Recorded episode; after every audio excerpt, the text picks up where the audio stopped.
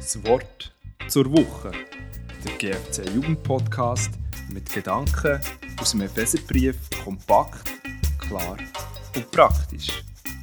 Heute mit Gedanken vor Megan zur Flut.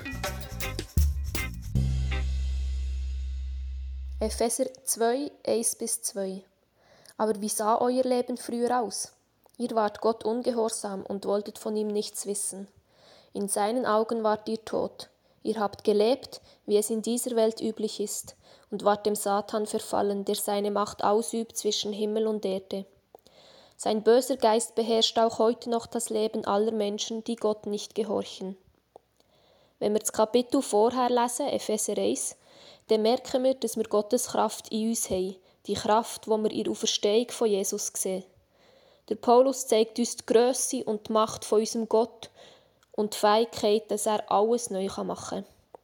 Im Epheser 1, 17 und 18 steht, ihn, den Gott unseres Herrn Jesus Christus, den Vater, dem alle Herrlichkeit gehört, bitte ich darum, euch durch seinen Geist Weisheit und Einblick zu geben, so dass ihr ihn und seinen Plan immer besser erkennt, und er gebe euch erleuchtete Augen des Herzens.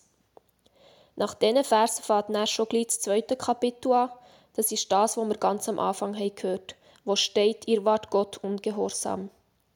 Vielleicht überrascht es uns, dass plötzlich so etwas Vorwurfsvolles kommt. Aber der Paulus beschreibt dort unseren Zustand vor der Bekehrung. Er redet vom Bösen, wo die Welt seit dem ersten Sündenfall dominiert. Er schreibt, ihr habt gelebt, wie es in dieser Welt üblich ist. Der Paulus sagt sogar, ihr seid geistig tot gewesen. Wie kann man sich zu Jesus wenden, wenn man geistig tot ist? Ein Christ, der den Weg vom Glauben einschlägt, nimmt das, was Gott ihm gibt, weil Gott allein kann uns das Leben schenken. Darum hören wir auf, so zu leben, wie es in der Welt üblich ist, damit Gottes Herrlichkeit sichtbar wird. Wir sehen, wie wichtig wir für Gott sind, dass er uns sogar von unserem geistlichen Tod auferweckt und uns ein neues Leben gibt. Gott gibt uns die Freiheit, selber zu entscheiden. Wollen wir glauben? Wollen wir vom Bösen befreit sein? Wir sind tot und er hat uns Leben geschenkt.